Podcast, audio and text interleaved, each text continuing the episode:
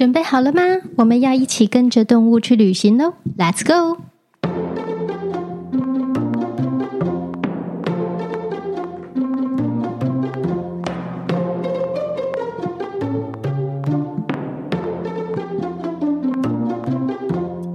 Hi，Podcast 第一集呢，先来跟大家说明为什么叫做跟着动物去旅行。其实一直以来，我一直都还蛮想写一本书的，书名已经想好，就叫做《跟着动物去旅行》。那写了两个章节以后，觉得嗯，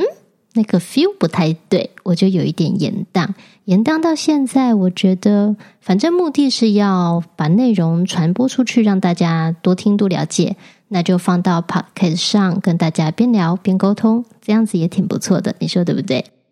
好，旅行这个字对我来说有两层意义。一个当然是地理空间距离上的移动，另外一个呢是心理的，比方说感觉啦，或者是想法、观念上的转变。前者是我自己个人在这七年来的一路的所见所闻，后者我相信是接下来我们要一起共同经验的，一起共同创造。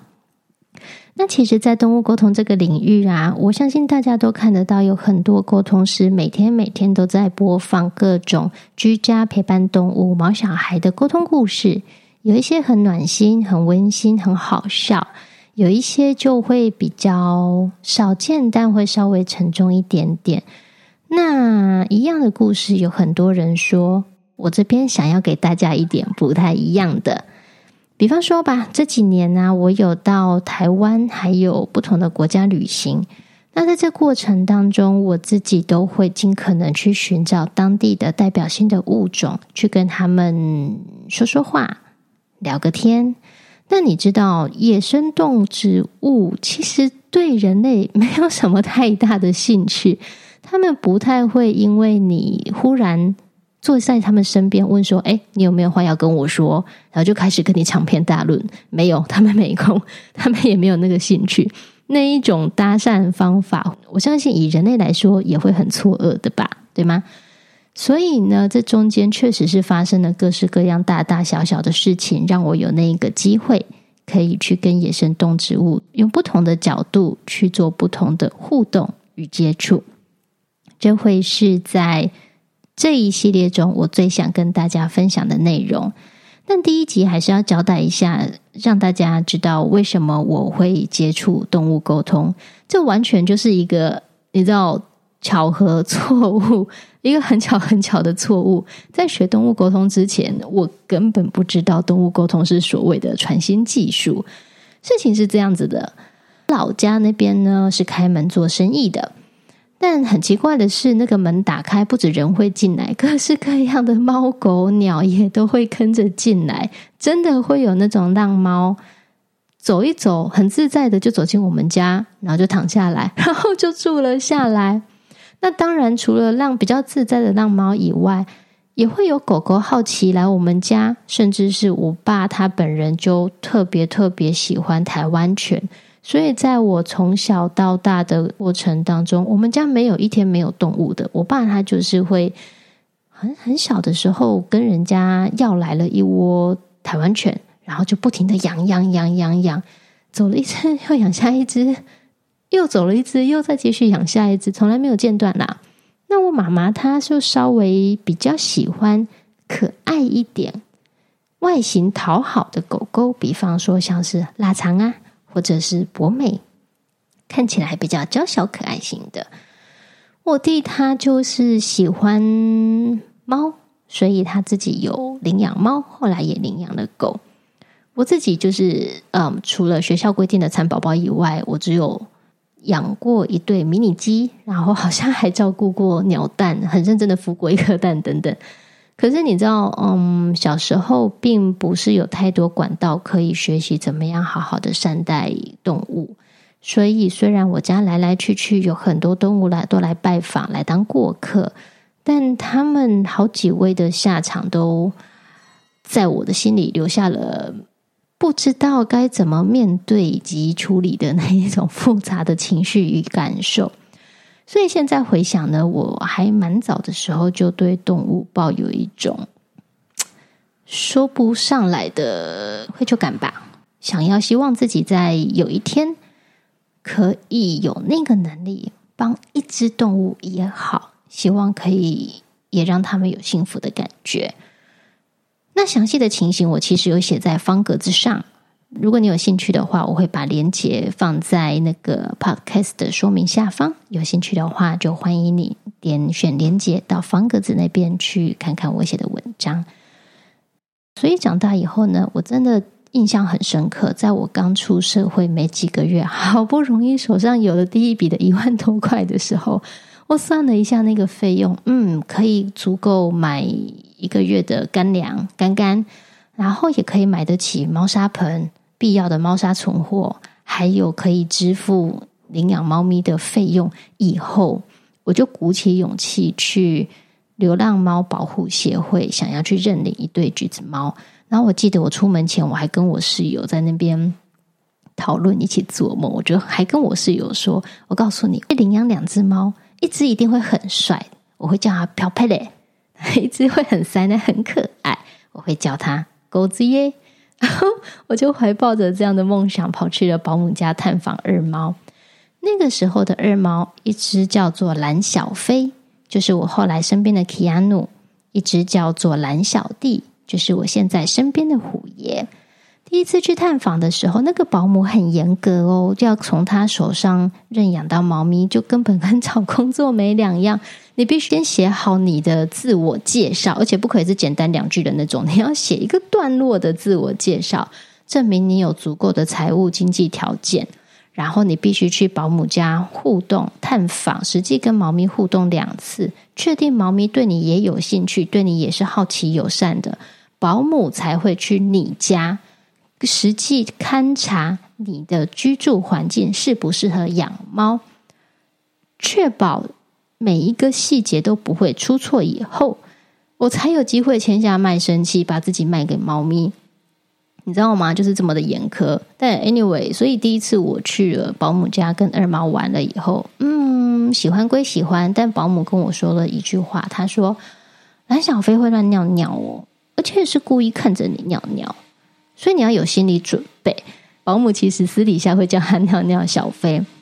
所以第一次探访以后，我回家我就认真的想了这件事情：我可以接受猫咪乱尿尿吗？但因为从来也没有经验过，你知道，第一次当妈催产素激增，所以我就很快的一个礼拜以后，马上又跑去做第二次的探访。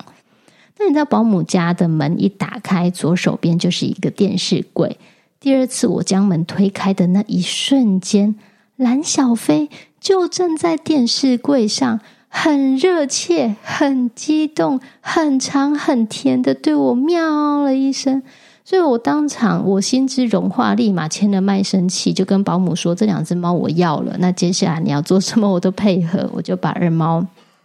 领回家。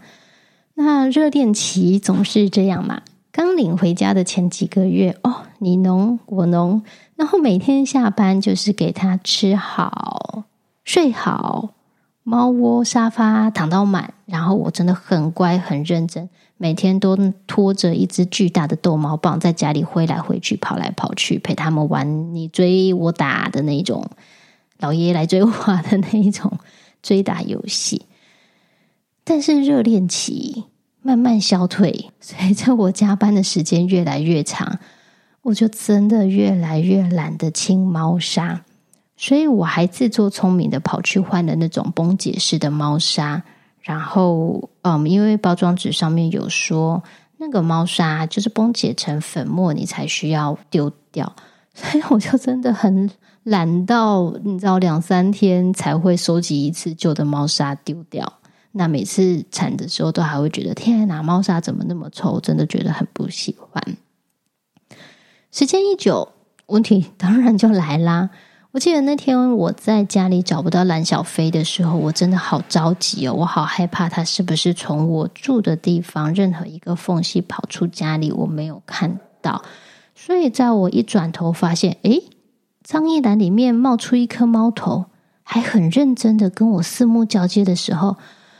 啊，我真的是心里的千回百转，我真的有一种我绕遍了世界，然后一回首你就在我身边那种重逢的喜悦的前一刻，我就听到蓝小飞在脏衣篮里面解放的尿尿声。但因为有答应过保姆啦，这件事情我早就知道，我就摸摸鼻子，乖乖的上网买的那种去猫尿的洗剂，很认命的洗衣服。哎，结果没想到 那一天晚上开始，蓝小飞每天每天每天都在乱尿，先是尿我的衣服，再来是包包，再来是衣柜，后来就尿上我的床了。那个时候的我真的很习惯中部的那种每天都是大太阳，今天天气好晴朗的那一种生活。搬到台北以后，台北冬天的又湿又冷，那我又住木栅，又更湿更冷。我就在住处帮自己准备了九条棉被，就那一年冬天，我被小飞尿到没有任何一条被子可以盖。那我所有的被子，要么就是已经在洗衣店洗，要么就是装在 IKEA 的那种大袋子里面，等着洗衣店的老板来收，要么就是我找一个那种最大的黑色垃圾袋，把那个被子塞进去，就拿下楼追垃圾车。我真的是每天都无无可言喻的悲哀。那我跟小飞的关系，当然也从一开始的很甜蜜，到后来一路下降到冰点，到逐渐有点破裂。我真的从一开始会跟他好声好气说，乖猫咪要去用猫砂，我都有帮你准备猫砂。到开始会有一点谩骂，到开始会你知道举手威吓，你再这样子，我就要怎样怎样怎样。到最后的关门隔离，不准他进我房间睡觉。那最惨的一次是我加班好累哦，然后下班回家以后一打开门就哦满屋子尿味。我那一天真的是气到坐在地上哭，然后对着猫大吼说：“你你为什么要这样对待我？你为什么要跟我作对？你为什么？你是不是不想要待在我身边？你跟我说清楚，讲明白。我根本就是在演八点档的那种笑诶。但后来有一次。下班回家以后，我那天好累，然后一晃神，开门的瞬间，蓝小飞又冲进我房间。可是那次很奇怪哦，那次我心里就有一个声音跟我说：“不要急着生气，你好好看会发生什么事情。”所以我就真的很冷静，莫名的冷静。然后我就看到蓝小飞他蹲在我的床上，很用力的。尿了半张床单的血尿，我当下真的是吓傻了，立马抄起猫送进动物医院，才知道啊，嗨呀，这孩子他因为先天条件的关系，天生就特别容易尿道炎和膀胱炎。那我也真的是疏忽大意，我完全不知道他早就膀胱炎两个多礼拜，半个多月，我一。点察觉都没有，所以当医生他问完我怎么照顾猫，然后用带着谴责的眼光跟我说：“你猫咪是极爱干净的物种，你每天早晚必须起码得各清一次猫砂才够干净的。”当下我真的是羞愧到没话说。我那时候真的以为说我只要有能力。可以，嗯，每天给他吃好吃的干干罐罐零食，每天有陪他玩，有好好的摸摸他，有给他换水，给他干净的水喝，然后偶尔记得铲猫砂，这样就够了。但我真的完完全全忽略到，原来野生的猫咪它们是极爱干净的物种。那天晚上，我真的是抱着猫，然后跟他道歉了很久很久很久。我觉得，我觉得那个脸真的是丢大了耶！明明是我，也不是完全无知，就是单纯我个人懒惰造成的疏忽，造成猫咪不爱上厕所，那它生病了不舒服，才到处乱尿尿，想要让我发现它的异常。明明是我自己有意无意的忽略，然后基于无知，没有没有提早理解猫咪给的线索。在这过程当中，我还不停的对猫咪大发脾气，觉得都是猫要跟我作对，我真的是愚蠢到了极致。所以当天晚上，我就连续好几个晚上查资料，查到半夜，我就用很多关键字去查怎么理解猫咪，猫咪在想什么，猫咪怎么表达，等等等等。然后后来就在一个网站上看到满满的个案记录，就是有很多陌生人都会分享说，对，跟这个人聊完以后，我就知道我家的猫原来在想这个，终于明白我家的狗狗就是我想的那个那样那样那样。然后当下我我就觉得说，嗯，好吧，这么多人都说你厉害，那你可能就应该真的知道狗狗猫猫在想什么吧？我就。